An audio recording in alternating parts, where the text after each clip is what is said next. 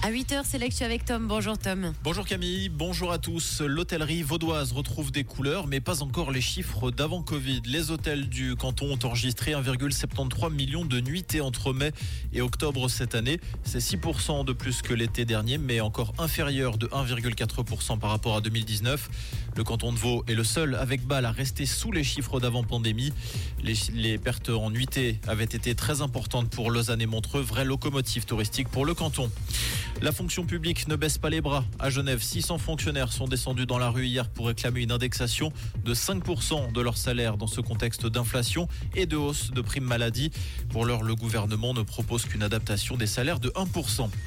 Une gare suisse élue gare la plus agréable et la plus fonctionnelle d'Europe pour les voyageurs. Il s'agit de la gare de Zurich qui truste la première place du Railway Station Index 2023. Un classement qui récompense la ponctualité, les accès pour les personnes à mobilité réduite, l'offre de magasins ou encore les restaurants et les accès à Internet. Vienne et Berlin complètent le podium. La gare de Berne fait également bonne figure en se plaçant en quatrième position. Précisons qu'aucune gare romande n'a été évaluée. L'année 2023 sera la plus chaude jamais enregistrée de l'histoire, annonce faite par le service européen de surveillance du climat Copernicus en pleine COP28 à Dubaï. Depuis janvier, la température moyenne a été 1,46 degrés au-dessus de la moyenne du climat de la période pré-industrielle et 0,13 degrés au-dessus des relevés de 2016, l'année la plus chaude jamais enregistrée jusqu'à maintenant. La situation se débloque. À Hollywood, les acteurs ont ratifié l'accord avec les studios à une importante majorité.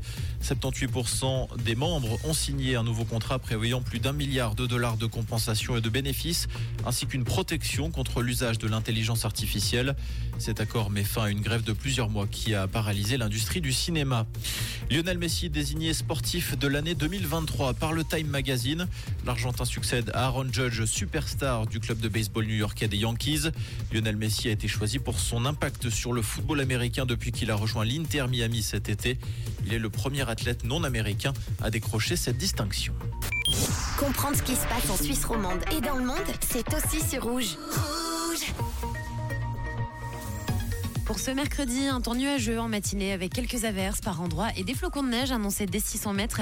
N'oubliez pas la doudoune, les gants et le bonnet. Avec ce froid, vous serez bien mieux. On a moins 6 à monter, moins 3 à Gruyère et à peine 1 degré du côté de Mérin. Avec davantage de soleil en journée, toujours ce léger vent hein, qui glace les mains. Un très bon café, belle route avec Rouge.